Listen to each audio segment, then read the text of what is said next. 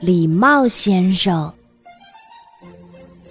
狐狸原先很粗野，可打他从路边儿捡到一顶旧礼帽后，他想改变自己的形象。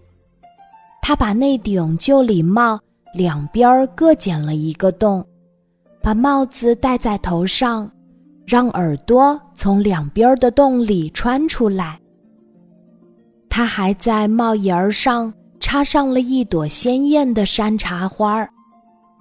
狐狸在小池塘的水面上照了照，他觉得自己既高贵又漂亮。狐狸挺着胸，迈着大步向前走。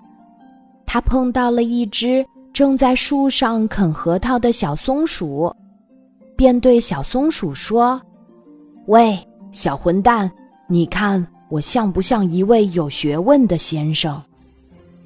小松鼠说：“我建议你再问一遍。”狐狸想了一下，知道之前不对了，然后说：“对不起，松鼠先生，我不应该那样跟你说话。我现在问你一下。”我像不像一位有学问的先生？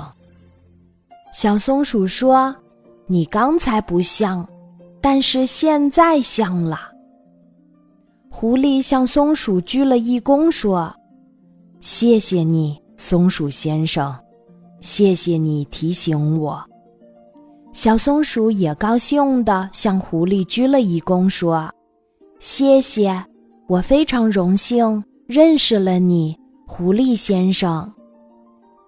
就这样，森林里又多了两位彬彬有礼、有教养的先生。